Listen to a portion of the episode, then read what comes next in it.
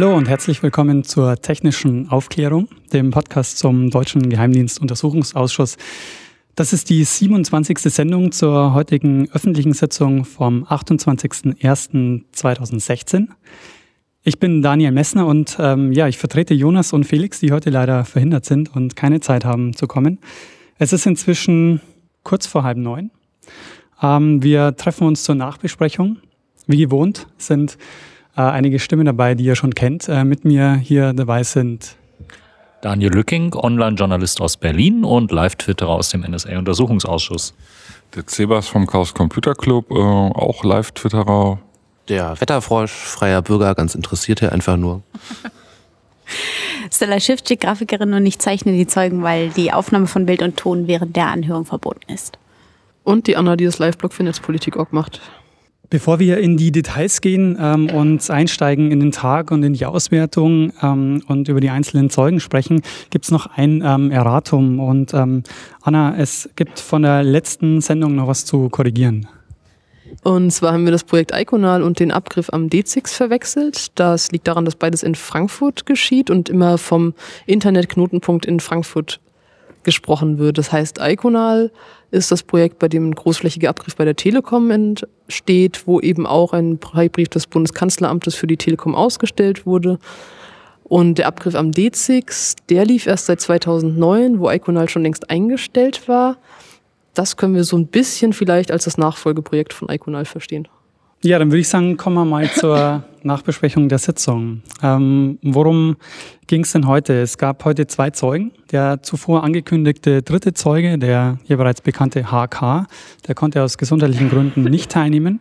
Der erste Zeuge war Dr. Dirk Brengelmann der jetzt Botschafter ist in Brasilien und vorher schon diverse Posten hatte, ähm, die, die ihn interessant gemacht haben als Zeugen für den Untersuchungsausschuss.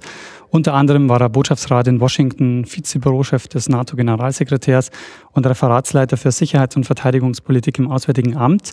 Und, und das ist auch äh, einer der Punkte, über den wir wahrscheinlich jetzt dann später noch genauer sprechen werden, er war Sonderbeauftragter für Cyberpolitik. Äh, Cyberaußenpolitik. Genau, er war ähm, Sonderbeauftragter für Cyber-Außenpolitik und zwar ab August 2013. Und ich weiß nicht, wer von euch ähm, will anfangen, mal den Zeugen zusammenzufassen.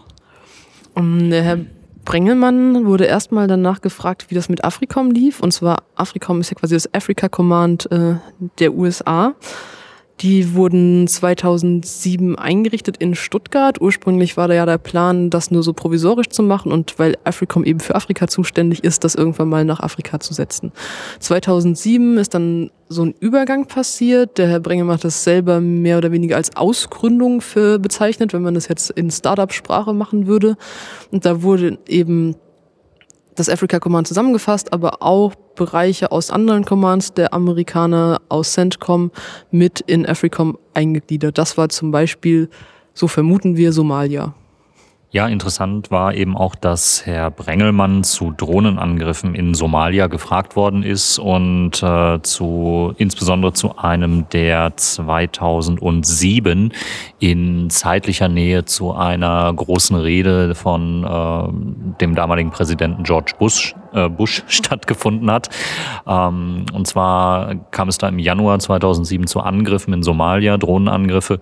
Und diese Rede zur Lage der Nation ähm, stand dann an und da gab es wohl offensichtlich Diskussionen darüber, dass äh, Bush dieses, äh, diese Neugründung von Africom ankündigen wollte und es lag wohl eher so im Interesse der deutschen Außenpolitiker, dass der Name Stuttgart nicht fällt. Äh, Herr Brengelmann hat das damit begründet, ja, das sei ja als Provisorium geplant gewesen. Eigentlich hätte dieses Afrikom ja nie in Stuttgart landen sollen, sondern primär in Afrika. Ähm, er redete dann auch wirklich da so um den heißen Brei rum. Er hätte sich halt nur deswegen dafür ausgesprochen, Stuttgart nicht zu erwähnen, weil er das als Provisorium gesehen hätte. Der gute Nebeneffekt war natürlich, es wurde nur von Afrikom gesprochen und Deutschland wurde nicht in die Nähe dieser Drohnenangriffe äh, gebracht, die zu Recht in der Kritik stehen. Ja, Mal eben 2000 Mitarbeiter aus dem Boden gestampft, woher auch immer. Erstaunlich. Fettes Provisorium. Das Provisorium. Interessante Erkenntnis fand ich noch, wenn ich das richtig gedeutet habe, ist die auch recht neu, dass eben auch, also was ja bislang bekannt ist, dass da aus Rammstein viel für den äh, Ostbereich der Amerikaner gesteuert wird, dass sozusagen Drohnensteuerung via das Relais Rammstein ähm, äh, nicht möglich wäre. Und wenn ich seine Aussagen heute richtig gedeutet habe, dann gilt das jetzt auch für, also es wäre jetzt die Erkenntnis, gilt das auch für Afrika.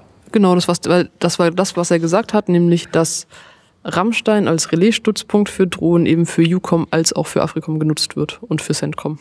Also es scheint wirklich so zu sein, dass man das nicht mehr abstreiten will. Das sah in vorherigen Sitzungen noch anders aus. Da ähm, wichen Zeugen dann aus, wenn äh, von Relaisstationen die Rede war und äh, auch Abgeordnete wie zum Beispiel Tankred Schipanski ähm, wollten das nicht so als Schlüsselelement darstellen und als wichtiges Element in diesem Ganzen. Das klang heute in der Aussage von Brengelmann ganz anders. Also anscheinend hat man äh, wirklich akzeptiert, welche Rolle Rammstein da spielt in dem Drohnenkrieg und ist auch dazu übergegangen, es nicht mehr zu leugnen.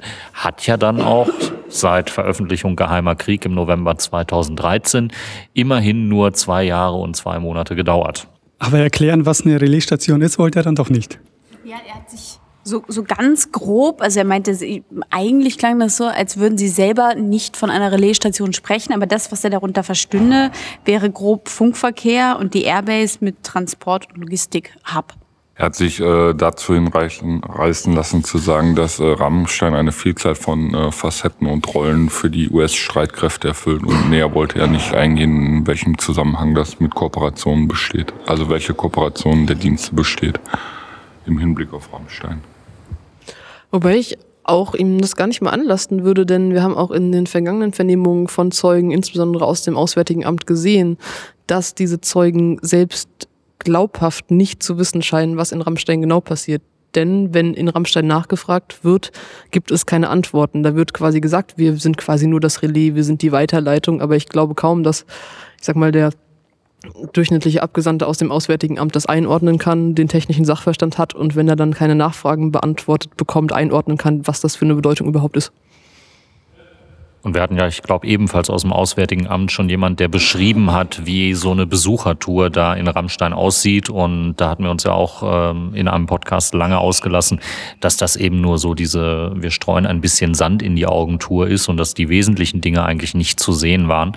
Ähm, ein Aspekt, der da wieder eine Rolle spielt, ist diese transatlantische Verbundenheit, die offensichtlich auch bei diesem Zeugen dann immer dazu führt, eher nicht so ganz genau nachfragen zu wollen und es eher im Wohlwollen äh, auszulegen und im Sinne einer guten Kooperation zu deuten. Aber das sehen wir jetzt nicht zum ersten Mal. Also ich bin selber schon zu Gast gewesen auf der Airbase in, in Rammstein und ich kann sagen, diese Airbase ist so groß und man kann dort äh, so gelenkt und gesteuert werden, dass man die für die militärischen äh, notwendigen Operationen äh, ver verwendeten äh, Liegenschaftsteile einfach nicht zu Gesicht bekommt. Also wer da eine Führung macht, äh, viel Spaß dort, äh, genau die Gebäude zu finden, die wirklich operativ an Einsätzen beteiligt sind. Noch dazu kommt ja, dass der Herr Bringelmann, so wie er das gesagt hat, wenn ich mich richtig erinnere, noch nie in Rammstein war und auch noch nie in Stuttgart bei Afrikom war und auch seinen Angaben zufolge auch nie Kontakt mit Nachrichtendiensten der USA beispielsweise hatte. Also ich glaube, wir müssen uns einfach auch bewusst machen, dass äh, der Herr Brengelmann sicherlich ein waschechter Diplomat ist, aber wahrscheinlich auch nicht der geeignete Zeuge, wofür er selber nicht unbedingt was kann, sondern einer der klassischen Zeugen aus dem Auswärtigen Amt, die geladen werden, um Zeit zu schinden und dann nichts dazu sagen können. Genau, auf die Figur des Diplomaten wollte ich auch noch kurz kommen, weil häufig haben wir es hier auch mit Anwälten zu tun. Diplomaten reden da irgendwie nochmal ein bisschen anders oder äh, wo man auch nochmal die Wörter auf andere Waagschalen vielleicht legen will. Ein Punkt, auf den die Abgeordneten auch noch ein bisschen rumritten äh, war, äh, die ähm, es lagen wohl Mails vor zur internen Sprachregelung. Das war etwas, wo, also er, er hat sehr viel bestritten, dass er sich sozusagen mit den ganzen Sachen irgendwie beschäftigen musste. Aber wenn, dann musste er sich beschäftigen als öffentliche Reaktion auf die Snowden-Enthüllung. Und ähm, dann gab es eben interne E-Mails, die ihm vorgehalten wurden, ähm, die er selber mit erhalten hatte oder in CC stand, die eben zumindest eine Auseinandersetzung damit, wie reagieren wir jetzt öffentlich irgendwie belegten. Und da war eben ein, ein Mantra, was sozusagen aufgerufen wurde, wir dürfen nicht zulassen, dass die westliche Welt und das freie Internet jetzt sozusagen in eine Diskredition kommen und auf eine Ebene wie China oder Russland gestellt werden kann, weil jetzt entdeckt wird, dass quasi alles großumfänglich überwacht wird. So, das war irgendwie dann schon ein Themenbereich, äh, den er dann sozusagen als Diplomat handeln sollte. Und dazu gab es dann noch ein paar Sachen. Schönen guten Abend. Guten Abend. Polizei Hauptmann vom Deutschen Bundestag. Ja. Hm. Wie lange sind Sie? Wollen Sie jetzt mal hier bleiben? Haben Sie ein Haus oder Dienst? Ich habe einen. Hier waren wir drei Journalisten da. Drei. Drei. Naja, die Veranstaltung hier ist ja zu Ende. Genau, genau. Ja, wir sind Gäste der Journalisten, werden hier gerade interviewt. Ja, nach dieser kurzen Intervention durch die Bundestagspolizei sind wir dann jetzt auch wieder beim äh, Kernthema beziehungsweise bei seiner Kernaufgabe, nämlich diesem äh, Moment, äh, was war er noch gleich? Äh, der Cyber-Außenbeauftragte, der Cyberbeauftragte für Cyberbeauftragte für außenpolitische Fragen der Bundesregierung. Genau, sobald ich Cyber sagen muss, läuft es mir irgendwie eiskalt den Rücken runter. Ja, er hatte die äh, mehr oder weniger dankbare Rolle, im Juli 2013 diesen Posten zugeschasst zu bekommen. Er musste dann irgendwo im Auswärtigen Amt sich plötzlich mit den ganzen Angelegenheiten beschäftigen, die durch die Snowden-Affäre so hochpoppten. Und äh, er beschrieb dann so seine Aufgaben, die er hatte. Also da gab es dann Konferenzen zu organisieren beziehungsweise mitzuwirken. Eine Konferenz in Brasilien hat er erwähnt erwähnt. Und es galt vor allen Dingen, das konnte man aus seiner Aussage so entnehmen, auch die Wogen zu glätten. Also er, er sagte, unser Ziel war es, auf die Debatte unterstützend Einfluss zu nehmen auf den deutsch-amerikanischen Dialog. Also das Vertrauen sollte wiederhergestellt werden. Das war eins der gewünschten Ziele. Und Deutschland war, so stellt das dar, der proaktive Part, also das Land, was äh, massiv überwacht wurde, als einer der Geschädigten in diesem äh, Spiel war dann der Part, der sich aktiv darum bemühte, dass man doch die Wogen wieder glätten müsse und äh, proaktiv äh, dafür sorgte, dass das Vertrauen wiederhergestellt wird. Es waren ergreifende Minuten in dieser Aussage. Also so wie ich es wahrgenommen habe, war das so, dass die, die, die, die Position, also der Sonderbeauftragte für Cyber, aufgrund der Snowden-Enthüllungen äh, erst ins Leben gerufen worden ist und er sozusagen die erste Besetzung dieser Sonderbeauftragte ist. Und ähm, ja, er sich auf Privacy eingeschossen. Also er hat sich mehrere Kernthemen zurechtgearbeitet und die, die Privacy zusammen mit den Vereinten Nationen war eines der Themen, dann Datenschutz, dann Internet, wie es konfiguriert ist sehr, sehr groß zusammengefasst, aber irgendwie irgendwas zu Internet konfiguriert ähm, und Regeln und Normen entwickelt. Wie weit das zu fassen ist, weiß ich nicht. Und ja, die Cyber-Außenpolitik, also die Geburtsstunde eines einer großen Position. Ja, er hat halt auch da in, in dem Bereich halt darauf äh, hingewiesen, dass äh, sie als Auswärtiges Amt nicht an der ähm, Erstehung, Erstellung oder äh, Erwirken des No-Spy-Abkommens halt beteiligt waren, was ihm sehr am Herzen gelegen hat, um da halt auch die, äh, die Linie frei zu machen und Herrn Steinmeier aus dem Schussfeld äh, zu, zu ziehen, den wir auch noch hier im Ausschuss erwarten. Er, er war äh, für uns heute leider kein sehr giebiger Zeuge und aufgrund seiner Verwendung als Botschafter in Brasilien äh, sieht man ja auch, äh, wo seine Reise hinführen wird. Er ist halt heute nochmal äh, geladen worden, um äh, seinen äh, derzeitigen äh, oder damaligen Chef halt zu schützen und äh, darf seinen Altersruhestand in der Sonne in Brasilien genießen. Das, äh, ja, ich nehme auch an, ihn wird man ja nicht nochmal sehen im äh, Untersuchungsausschuss. Deshalb ähm, können wir uns zum ähm, vielleicht dem zweiten Zeugen widmen, nämlich dem DB. Der war schon viermal, also es war heute sein vierter Auftritt. Ähm, der ist Unterabteilungsleiter des Bundesnachrichtendienstes und hat im Jahr 2013 die Unterabteilung T2 geleitet und ist bekannt aus der Episode Technische Aufklärung 13, denn er war zuletzt am 24. September 2015 im Ausschuss. Die beiden vorherigen Auftritte, die lagen vor dem ähm, Start des Podcasts, deshalb ist er ähm, da noch nicht besprochen worden. Nämlich die beiden vorherigen Auftritte waren am 7. Mai und am 20. Mai 2015. Also bei dem Zeugen stand jetzt die Frage der Selektoren im Mittelpunkt und vielleicht kann jemand von euch erstmal zusammenfassen, was denn die großen Streitfragen war, warum er nochmal geladen wurde und was, die, ähm, was er denn in den vorherigen Sitzungen so gesagt hat. Ja, also D.B. war ja der Schlüsselzeuge quasi rund um die Selektoren. D.B.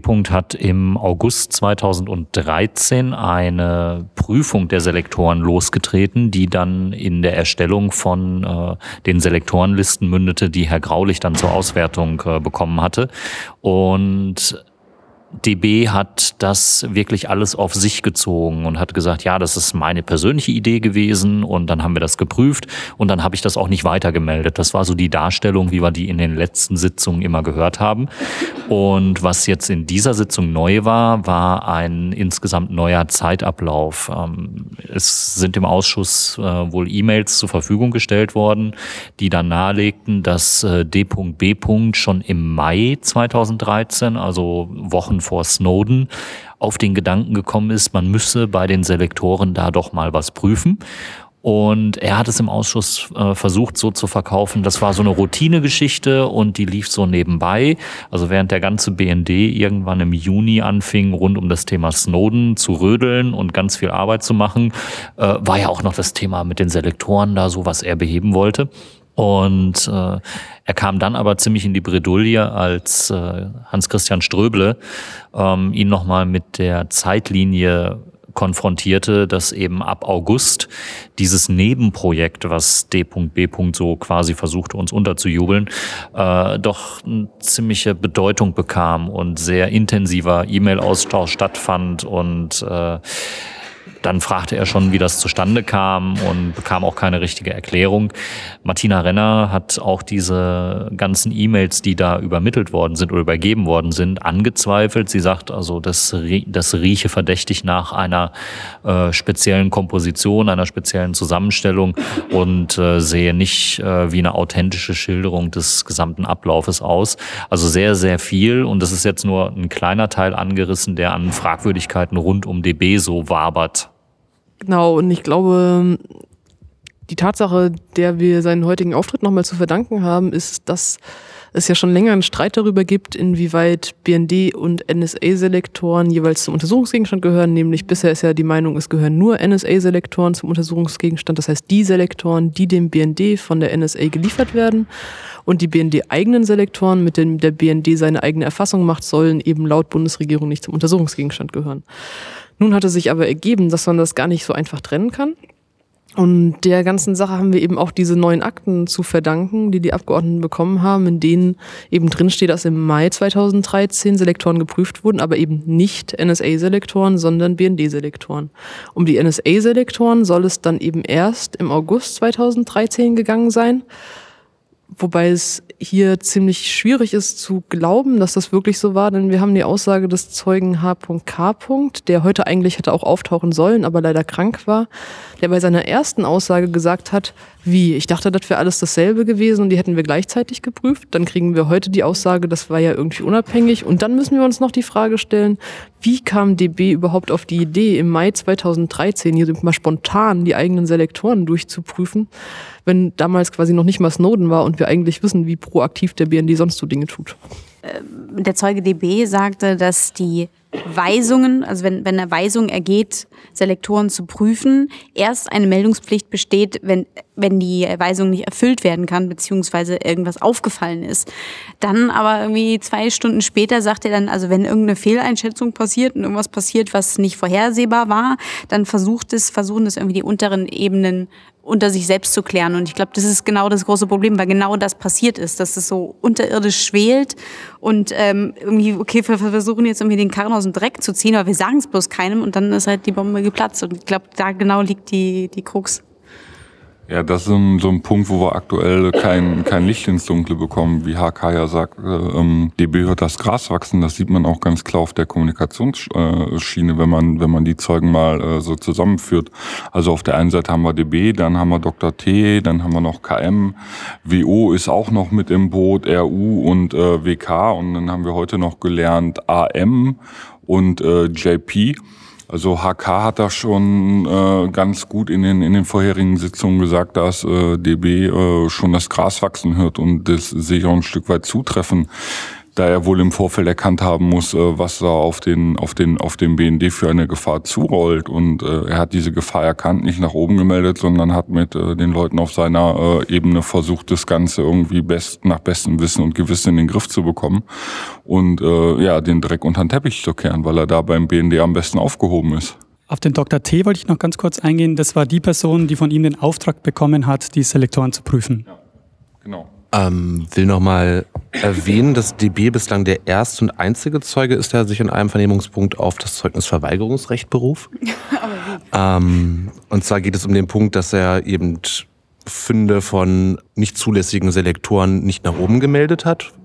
Er fürchtet da ein Disziplinarverfahren, wurde auch nochmal eingeworfen, dass äh, BND-Präsident Schindler gesagt hat, Disziplinarverfahren sind im Zuge dieser Aufklärung, die hier betrieben werden soll, äh, nicht zu fürchten. Er möchte eine volle Aufklärung und dann wendet der Anwalt Eisenberg ein, ja, aber das ist ja der BRD-Präsident von heute, morgen kann ja ein anderer und so, deswegen, also kommen wir mal hier, wenn wir richtig genau sind, hat er ja auch recht, aber ansonsten ist halt auch die Frage, wenn, was soll dann so ein Untersuchungsausschuss, wenn man als Zeuge, also, ja gut, man darf sie nicht selber belasten, muss man anderen Zeugen irgendwie finden, der ihn dann belastet. So ist halt das Spiel im Rechtsstaat, ist ja auch vielleicht nicht ganz falsch.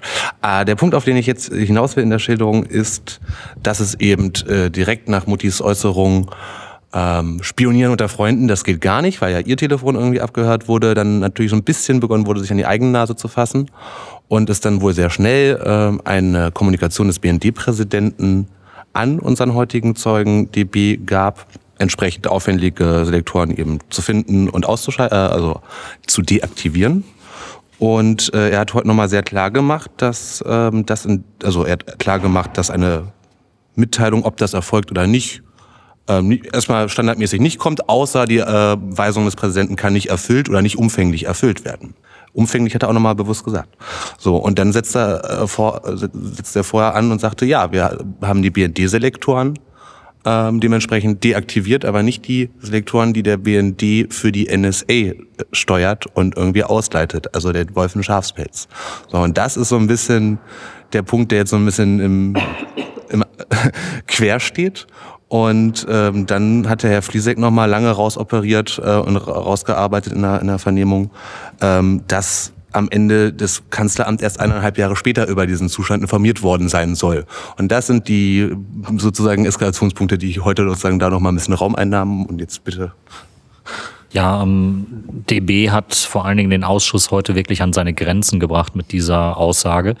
Ähm, das hat so ein bisschen den Eindruck von einem zahnlosen Tiger, den der NSA-Ausschuss heute hinterlassen hat, weil eben dieses, dieses, äh, er befürchtet Strafverfolgung, das ist ein Argument, das ist nicht auszuhebeln. Und das weiß auch äh, der Herr Eisenberg und das weiß auch das Kanzleramt und das weiß auch der BND. Ähm, insofern, es fehlt dem Ausschuss an der Möglichkeit zu sagen, die Aussage, die Sie hier tätigen, befreit Sie von äh, der disziplinaren Ahndung innerhalb des BNDs und zwar auf ewig, was diese Sachen angeht. Ähm, da fehlt dem, dem Parlamentarischen Untersuchungsausschuss wirklich ein Mittel, den Zeugen zum Sprechen zu bringen, weil in dem Moment, wo er wirklich rechtlich verbindlich zugesichert bekommt, dass ähm, er keine disziplinare Ahndung zu erwarten hat, müsste er aussagen. Und ein anderer Punkt, der aufgemacht wurde, war eben, ähm, ich glaube, es war auch Christian Fliesek, der den aufgemacht hat. Der war, dass äh, es ja auch sein könne, dass das Schweigen und diese, Fürcht, äh, diese Befürchtung von disziplinarer Ahndung dass die doch nur dem geschuldet sei, dass er die Karriereleiter gerade nach oben fällt, äh, eben weil er schweigt und weil er nichts sagt. Und äh, das ist natürlich auch nur eine These und nur eine Behauptung, die in den Raum gestellt wird und die der Ausschuss nicht beweisen kann. Generell, also es müsste mehr getan werden, den Untersuchungsausschuss zu befähigen, diesen Zeugen zum Reden zu bekommen. Er ist ein Schlüsselzeuge und weil er sich sperrt, kommt dieser Ausschuss gerade nicht voran.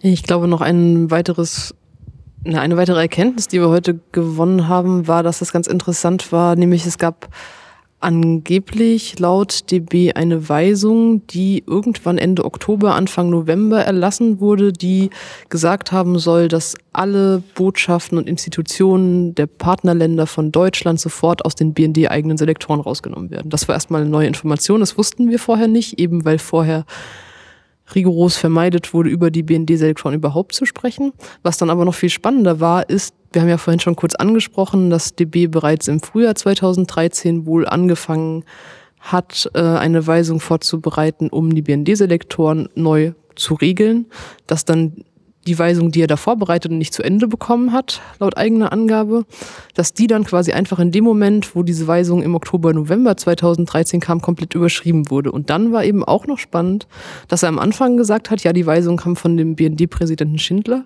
Am Ende wurde aber dann nochmal gesagt, naja, die Weisung kam ja eigentlich vom Bundeskanzleramt an den BND-Präsidenten Schindler, die der BND-Präsident Schindler ihm dann wiederum mitgeteilt hat. Und zwar nicht etwa, wie man sich das von so einer ich sag mal, wichtigen Sache erwarten würde, irgendwie schriftlich und mit wirklich äh, verbindlich, sondern am Telefon, während gerade noch eine andere Person mit im Raum stand über Lautsprecher, wo er sich dann auch keine Notiz dazu gemacht hat, weil ja alles total super läuft und das natürlich sofort umgesetzt wurde. Ich glaube, dass, falls das in irgendeiner Weise der Realität entspricht, zeigt das, wie absurd die ganze Geschichte ist. Und wie absurd es ist, wenn ein Mitarbeiter quasi über ein halbes Jahr lang versucht, eine Weisung vorzubereiten und dann eine Weisung bekommt, die in zwei Minuten am Telefon erklärt wird. Das war ja auch einer der großen Streitpunkte, was die Sitzung ja auch so ein bisschen anstrengend gemacht hat, dass es zwei Stunden lang nur um diesen Punkt ging und äh, er sich dann auch, äh, je länger es gedauert hat, immer wieder beraten hat ähm, und äh, sich Rechtsbeistand irgendwie geholt hat und äh, letztendlich die, äh, der Ausschuss aber nicht weiterkam in der Frage. Ja, genau. Ich würde mich sogar fast so weit aus dem Fenster lehnen, äh, dass DB zusammen mit Dr. T alle äh, erdenklichen möglichen Datenbanken zusammen ausgewertet hat und äh, darüber ein Gesamtbild über die äh, gesamte Gesamtlage haben, äh, was wirklich alles an Daten aggregiert worden sind und äh, vor welchem Scherbenhaufen sie im Grunde genommen stehen, äh, wenn es rauskommt, äh, welche, welche Daten erfasst wurden. Und dass das das Kernproblem ist, warum er keine Aussage treffen will, weil er hat ja viele, viele Weisungen äh, vorbereitet, die in die Richtung hindeuten, dass sie sich selbst äh, reglementieren und einschränken wollten, um ihre Arbeit äh, irgendwie zu legitimieren und zu sagen, nee, nee, das ist hier gar nicht passiert. Und äh, da fehlt es jetzt ein Stück weit aufgrund der, des äh, Zeugnisverweigerungsrechts, von dem er halt einfach gebraucht macht, da Licht ins Dunkle reinzubringen. Aber ein bisschen beruhigend war zu sehen, dass äh, sich der Ausschuss dieses Spiel auch nicht hat gefallen lassen. Ähm, alle Fraktionen haben eigentlich äh, zum Ausdruck gebracht, dass sie die Version, die DB da schildert, nicht glauben. Also selbst äh, bei der CDU-Fraktion war dieses das glauben wir ihm nicht äh, sehr deutlich zu spüren. Äh, die haben es natürlich mal wieder nicht so ganz explizit gesagt. Da war dann äh, die SPD ein bisschen weiter äh, und äh, Linke und Grüne äh, eben sowieso. Das wurde ihm sehr deutlich zurückgegeben, dass sie ihm diese Geschichte nicht abnehmen, weil ausgerechnet äh, für den Vorfall der so hanebüchen und abstrus wirkt, äh, keine E-Mails da sind, die belegen können, dass es wirklich so gelaufen ist. Und da zuckt dann der Herr Wolf mit den Achseln, ach ja, sind halt gelöscht worden. Und der Herr DB zuckt mit den Achseln, ja, ach, E-Mails, hm. ähm, es wäre es wäre glatt lustig, wenn es nicht um so ein ernstes Thema gehen würde und wir auf der Tribüne auch lachen dürften. Also das war heute mehrfach dran, weil es in den Begründungen so abstrus geworden ist. Äh, kommt her und schaut euch den Ausschuss an. Der bringt immer wieder noch was Neues. Ja, zu dem Moment, den äh, Daniel äh, gerade beschrieben hat, war auf der ähm, ja, Regierungsseite auch äh, sehr viel Unruhe äh, zu, zu erkennen. Also Herr Wolf war sehr aufmerksam, knibbelte an den Fingern und war immer wieder sehr bemüht, Notizen zu machen und hat auch äh, zwischenzeitlich äh, immer wieder den Raum verlassen, um Gespräche außerhalb zu führen und sich weitere Informationen zu beschaffen, weil er da wohl auch nicht ganz im Bilde war, wie er sich gewünscht hätte. Also eine Sache, die mir so unter technischen Gesichtspunkten als total widersinnig und irgendwie absurd auffällt, ist irgendwie nochmal die Aussage von ihm zu sagen, jo, von der NSA haben wir so als BND acht Millionen Selektoren für IP-Verkehre bekommen und haben die aber also auch nur angesetzt, um irgendwie Satellitenkommunikation irgendwie danach zu durchsuchen. Also wenn man sich überlegt, wie viele IP-Verkehre über Satelliten da wahrscheinlich draußen funktionieren, sind dann acht Millionen Selektoren irgendwie also will ich, also wenn das nur diese Satellitenkommunikation ist, dann ist da irgendwie nur so ein feuchter Schnürsenkel von Internet drauf und irgendwie Primärsteuersignale von irgendwelchen Militärs. So, und darauf acht Millionen IP-Selektoren zu setzen, ist schon eher so, pff, dann haben sie entweder wirklich jedes Gerät von jedem Militär da draußen irgendwie äh, eine MAC-Adresse bereit und ich will gar nicht wissen, ähm, wie viele Selektoren die benutzen würden, wenn sie irgendwie auf eine Glasfaser in Frankfurt gehen. So, das war ja sozusagen der Punkt, den er probiert zu bestreiten, dass diese Maßnahme, über die er da spricht, irgendwie nichts mit kabelgebundenen Verkehren zu tun hat. Oder eben diese acht Millionen Selektoren sind halt irgendwie für etwas mehr als irgendwie ein bisschen Militärkommunikation auf dem Satelliten gedacht. So, das passt für mich vorne und hinten irgendwie in den Größenordnungen nicht zusammen.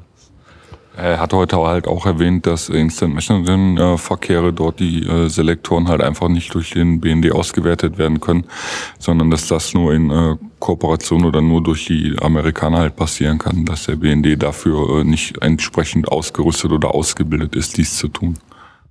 Weiß von euch jemand noch, was er als Erklärung ähm, gebracht hat, warum er sich schon mit den Selektoren befasst hat, bevor die Snowleaks hochkamen? Er hat gesagt, dass es keine Erklärung gibt.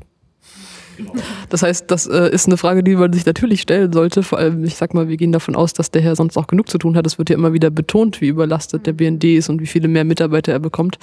Und auf mehrmalige Nachfrage hat er dann immer wieder gesagt, ja, also es gab auf jeden Fall keinen Missstand, weil sonst hätte es ja auch schneller gehen müssen, als, sage ich mal, ein halbes Jahr zu warten. Und dementsprechend, sicherlich gab es einen Grund, aber verraten wird er uns nicht. Also ich glaube, die, Aus ich glaub, die Aussage hat äh, Christian Fliesek heute am besten zusammengefasst und das schon zwei Stunden vor Sitzungsende. Er meinte, in Passau gibt es einen Gerichtssaal mit Holzbalken, da kann man hören, wie die sich biegen. Ich kriege nichts, nichts von dem sinnvoll zusammen, was Sie hier erzählen. Und das war echt bezeichnend für das Spiel, was da heute versucht worden ist. Das war von vorne bis hinten so wirkte es durchgeskriptet, eine abgestimmte Aussage, um irgendwie auf den Punkt zu kommen, dass man äh, hofft, die Parlamentarier glauben es. Er hat sich auch in äh, Vorbereitung auf die Sitzung bei netzpolitik.org eingelesen, also von den Besten lernen, ja. zur, zur Weisungsfrage noch kurz, ähm, sozusagen, im Prinzip war da jetzt sozusagen die, das Setting, was wir vorgespielt haben, er macht sich ganz viel, setzt ganz viel Energie darauf, relativ differenziert zu betrachten, wo man irgendwie Problemkandidaten und Freunde, die man vielleicht doch nicht belauschen will, belauschen, wie man die so rausbekommt, macht irgendwelche Modellrechnungen, wie, wie viel weniger das bedeutet, wenn man Botschaften oder ähnliches rausnimmt und dann überschreibt ihm sozusagen der Schindler mit, wir nehmen jetzt mal alle raus. Alle Freunde hieß nach seiner Definition EU-Staaten und NATO-Staaten. Ähm, was ja sozusagen schon keine differenzierte Betrachtung mehr, sondern irgendwie eher so ein Kahlschlag ist, wo es ja den BND erstmal in einem guten Licht darstellen lassen würde. Aber dass das erstmal so geblieben ist, wäre jetzt nochmal so eine Frage, die schon fast wieder aus dem Untersuchungszeitraum draußen ist. Ne? Und, und ein anderer Bereich, der nochmal ein bisschen zum Verhängnis werden kann, der nochmal ausgeführt wurde, ist jetzt auch nicht zum ersten Mal in dieser Sitzung gekommen war, äh, die Frage nach den Dokumentationspflichten, weil eigentlich soll so ein BND natürlich auch so Statistiken darüber zumindest führen, wenn er personenbezogene Daten verarbeitet. Jetzt gibt es da zwei Rechtsumstände. Das eine ist äh, die Auffassung oder die Rechtsauffassung, dass Metadaten keine personenbezogenen oder personenbeziehbaren Daten seien, die vollkommen Hanebüchen ist. So, ne? Also meine Telefonnummer ist nicht da steht ja nicht Matthias drin, deswegen hat's, also ist, ist es ja nur meine Telefonnummer und nur ein Metadatum so, ne? Und die Uhrzeit, wann ich mit wem, ne? Also brauchen wir jetzt, glaube ich, nicht diskutieren. Die andere Rechtsauffassung, die dann halt ab erst 2013 kam, war die äh, Weltraumtheorie, die äh, sozusagen sie aus dieser Dokumentationspflicht rausnimmt, äh, aufgrund ihrer Hanebüchen Rechtskonstruktion, aber eben explizit, äh, und das wurde heute auch nochmal verlesen, seit 95 was war das, eine Dienstvorschrift oder ähnliches existiert, äh, die klar regelt, dass die von den Zeugen besprochenen Verkehre und so weiter dokumentiert werden müssen. Wir haben eine Aussage von einer anderen Zeugin gehabt. Das war Frau Löfnau? Nee, das war... Nee, Frau Polzin. Frau Polzin. Frau Polzin, äh, die sagt, ja, diese Dokumentationen müssten vorliegen. Fragen Sie doch mal DB. Und DB sagt heute, pff, weiß ich von nix, ähm, also fragen Sie doch mal die, wie sie auf mich kommt. Also meiner Meinung nach müsste es die nicht geben. Und dann gibt es dann entsprechenden Vorhalt, dass das eigentlich rechtlich kein, keine Basis hat. Und dann sieht man eigentlich auch nur lauter Fragezeichengesichter in diesem Ausschuss äh, und fragt sich, wie das jetzt so weitergeht. Ja, die Konsequenz ist, dass man sagt, die Weltraumtheorie ist eben erfunden worden im, im Sommer dann. Ja. Das war auch das, auf das Patrick Sensburg dann hingearbeitet hatte. Er fragte dann, wie wurde die Weltraumtheorie Ihnen denn genau mitgeteilt? Und DB äh, sagte dann nur, von den Juristen. Wie weiß ich nicht, wer weiß ich nicht. Also es scheint auch nichts schriftlich Niedergelegtes über die Weltraumtheorie zu geben, die ja sowieso schon äh, immer wieder nur für Lacher gesorgt hat. Und äh, DB unternimmt auch alles, um nicht noch weitere Juristen da irgendwie mit äh, hereinzuziehen. Ähm, er hat es so geschildert, dass es wohl von den Hausjuristen äh, an seiner Dienststelle gekommen sei. Ähm, Namen kannte er aber nicht und äh, auch den Weg nicht, über den ihn das erreicht hat. Es hatte so den Eindruck, äh, dass das wohl so auf einen ganz kurzen Dienstweg besprochen wird, äh, nach dem Motto Weltraumtheorie. Ist das gedeckt von euch? Ja, ja, das passt schon. Ja, dann machen wir das. Und äh, diese Django-Mentalität, ich weiß nicht, die gehört da nicht hin. Ja, es wurde dann auch nochmal das Protokoll der 72. Äh, Sitzung äh, zu Rate gezogen, um halt explizit äh, genau wörtlich zu zitieren zu können, was Frau äh, Pelzin äh, im Zuge dessen halt äh, gesagt hat, da die Aussage oder das, was Konstantin von Notz erfragen wollte, sowohl durch ähm, den äh, DB angezweifelt wurde, als auch von Herrn Wolf. Habt ihr dem Zeugen noch irgendwas den Weg zu geben, ja? Wir fanden gerade noch, dass der Anzug eigentlich ganz gut saß, oder? Also ich meine, sonst sagt Stella immer, die sitzen nie. Ja, nee, bei ihm ist wunderbar, ganz wunderbar. Also ihr muss auf jeden Fall eine Maßanfertigung sein, weil es ist ein, ein absoluter Hühne. Kann man nicht anders sagen. Da passt nix von der Stange. Was man auf jeden Fall gemerkt hat, ähm, es war ja heute meine erste Sitzung. Insofern fand ich es mal ganz spannend zu sehen, wie, ähm, wie dieser Ausschuss so ähm, arbeitet. Aber was man total gesehen hat jetzt war, dass alle sehr unzufrieden waren ähm, und immer unzufriedener geworden sind, je länger die Sitzung gedauert hat. Und sie sind jetzt ja auch in eine nicht öffentliche Sitzung äh, weitergegangen und, und ja, befragen DB ja wahrscheinlich im Moment immer noch. Ich glaube, ich habe noch eine Bemerkung zum Schluss und nämlich, ich glaube, an der heutigen Sitzung haben wir ziemlich gut gesehen, dass wir auf jeden Fall uns noch weiter den BND-Selektoren zuwenden müssen und dass allein die Anzahl an Fragen, die heute neu aufgekommen ist, zeigt, dass das sicherlich nicht nur mit einer Erweiterung von dem Untersuchungsgegenstand getan ist, den es sicherlich auch braucht, damit die Abgeordneten nicht weiter künstlich in ihre Fragefreiheit eingeschränkt werden, aber dass uns die Geschichte bestimmt noch ein bisschen länger beschäftigen wird. Ich meine, allein heute sind, glaube ich, zwei neue Zeugen aufgetaucht, die man befragen könnte. Ähm, ja, in dem Fall würde ich ähm, euch bitten, du hast jetzt quasi schon mit ähm, Fazit eingeleitet. Ähm, was nehmt ihr denn mit aus der Sitzung? Ich nehme aus der Sitzung mit, dass DB wirklich einer der Schlüsselzeugen in äh, der ganzen Selektorengeschichte ist, dass man es irgendwie schaffen muss, ihn äh, nicht nur als Zeugen zu laden, sondern wirklich so an die Wand zu drücken, dass er aussagen muss. Ich denke, das weiß auch der Ausschuss und ähm, ich drücke die Daumen, dass das irgendwie klappt. Heute sah es nicht danach aus, als hätte man noch irgendwelche weiteren Mittel, diesen Menschen zu einer wahrheitsgemäßen Aussage zu bewegen.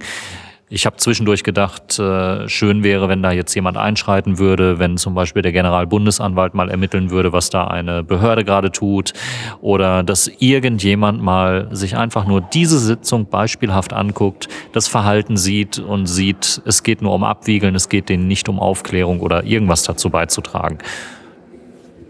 Ja, mein Fazit ist, ich würde äh, gerne an das Gewissen von Herrn DB appellieren und vielleicht dann doch nochmal äh, hier auszupacken und ich freue mich auf die Zeugen A.M. und äh, J.P. Inwieweit die das äh, Puzzle vervollständigen äh, können, was wir aktuell haben. Weil das sind äh, zwei Charaktere, die neu dazugekommen sind, wo wir noch nicht wissen, was sie gemacht haben und inwieweit sie das äh, Puzzle äh, komplettieren können, was wir aktuell haben. Vielleicht hilft ja noch ein AF und ein SG wurde heute neu genannt. Ähm ja, bleibt spannend. Ja, ich habe schon befürchtet, dass das irgendwie, also nee, also ich habe mir auch mich gefragt, irgendwie äh, so zum vierten Mal den DB laden. Ich habe den vorher noch nie erlebt, ähm, habe schon klar verstanden, dass der irgendwie eine große Schlüsselperson sein muss. Und wenn, nachdem wie ich mir heute das Verhalten angeschaut habe, und ja, vierte Setzung, der erzählt ja immer noch irgendeine Märchengeschichte und, und sperrt sich. Ähm, aber dafür kommen weiterhin viele neue, spannende, interessante Fragen und äh, auch schlimme Probleme zutage. Äh, ich glaube, das kann noch gut weitergehen. Ja, zu Beginn schien er noch so ein bisschen nicht, nicht ganz ähm, konzentriert, weil ihm in ziemlich kurzem Abstand zwei Klarnamen rausgerutscht sind. Er, er kann gerne noch mal häufiger, seinen eigenen unter anderem, kann gerne häufiger vorbeikommen. Na, aber die Klarnamen, äh, der Klarnamenzwang wurde ja jetzt aufgehoben. Vielleicht ist das quasi eine Aktion innerhalb der neuen Transparenzinitiative. Es, es, es, er ist so unfassbar zusammengezuckt. Habe ich das gerade gesagt oder habe ich, das, hab ich das nur gedacht? er, er, hat ein Selbstgespräch von sich an sich rezitiert und ich erhalte auch keinen Zettel, der, der sagt irgendwie her. B, ja, also Birke Birkens äh, oder es wurde noch ein Bierkampf verstanden, aber Birke war Dietmar auch so das, was. Wir, Dietmar hatten wir doch auch irgendwann schon gehört. Ja. Ich glaube, bei Dietmar hat er sich ja. vorher schon mal verquatscht gehabt in einer der frühen Sitzungen. Und jetzt Birke, also lieber BND, Herr. Lieber, genau, äh, lieber BND, ihr müsst da noch ein paar äh, Tarnnamen neu anlegen. Ist vielleicht ein bisschen aufwendig mit der Identität oder ablegen, naja. Hm. Aber es gibt doch gar keine Tarnnamen mehr beim BND. Dann der Schindler hat doch jetzt eine Weisung erlassen. Er hat eine Weisung erlassen. Dienstvorschrift, Das okay. Ähm, genau, dass es nämlich jetzt beim BND die Tarnnamen für neue MitarbeiterInnen abgeschafft werden und dass sich alte Mitarbeitende aussuchen können, ob sie ihren Tarnnamen behalten wollen oder ihn ablegen wollen. Und sie dürfen jetzt sogar erzählen, dass sie beim BND arbeiten. Das heißt, das ist alles total kohärent und bestimmt kein Versehen. Ja, in dem Fall danke ich euch sehr fürs Mitmachen. Nein, wir möchten äh, dir danken, dass du für Felix und äh, Jonas die Sendung übernimmst und äh, das Ganze hier jetzt für uns schneiden darfst. Vielen Dank dafür. Äh, Sehr gerne. Ähm, Ich, für mich war es echt auch mal eine spannende Erfahrung hier im äh, Untersuchungsausschuss, ähm, einfach mal die, die Arbeit zu sehen und ähm, ihr habt mich super an die Hand genommen. Also danke dafür. In den heiligen Hallen des Bundestages. Wie vielleicht schon aufgefallen ist, ähm, es gibt heute keine öffentlichen Statements, die mit in die Aufnahme kommen. Das liegt daran, dass es erstens mal keine äh, Pressestatements gab und zum anderen, dass die Abgeordneten nach der öffentlichen Sitzung gleich in die nicht öffentliche Sitzung übergegangen sind. Das heißt, ähm, da gab es wenig Redebedarf ähm, für Presse und Öffentlichkeit. Die nächste Ankündigung, die ich noch zu machen habe, ist, dass die nächste Sitzung am 18.02. Ähm, stattfinden wird. Und wenn es von euch nichts mehr gibt, dann würde ich sagen, danke fürs Zuhören. Was immer eine gute Idee ist, hier vorbeizukommen. Es gibt jetzt auf der Seite Technische Aufklärung auch noch einen eigenen Eintrag, der heißt Werde Besucher im Ausschuss und dort sind alle Informationen zusammengetragen. Es gibt auch einen Kalenderservice und einen Textbaustein, also den muss man wirklich nur noch kopieren, Daten eintragen und dann kann man herkommen. Und ich kann bestätigen, es ist total einfach, es tut nicht weh und äh, es lohnt sich. Und äh, ihr verlinkt da bestimmt auch nochmal das Abkürzungsverzeichnis, was Anna gebaut hat, was für Erstbesucher bestimmt ganz hilfreich ist. Die freie Enzyklopädie des BND. Dankeschön und äh, bis zum nächsten Mal. Tschüss.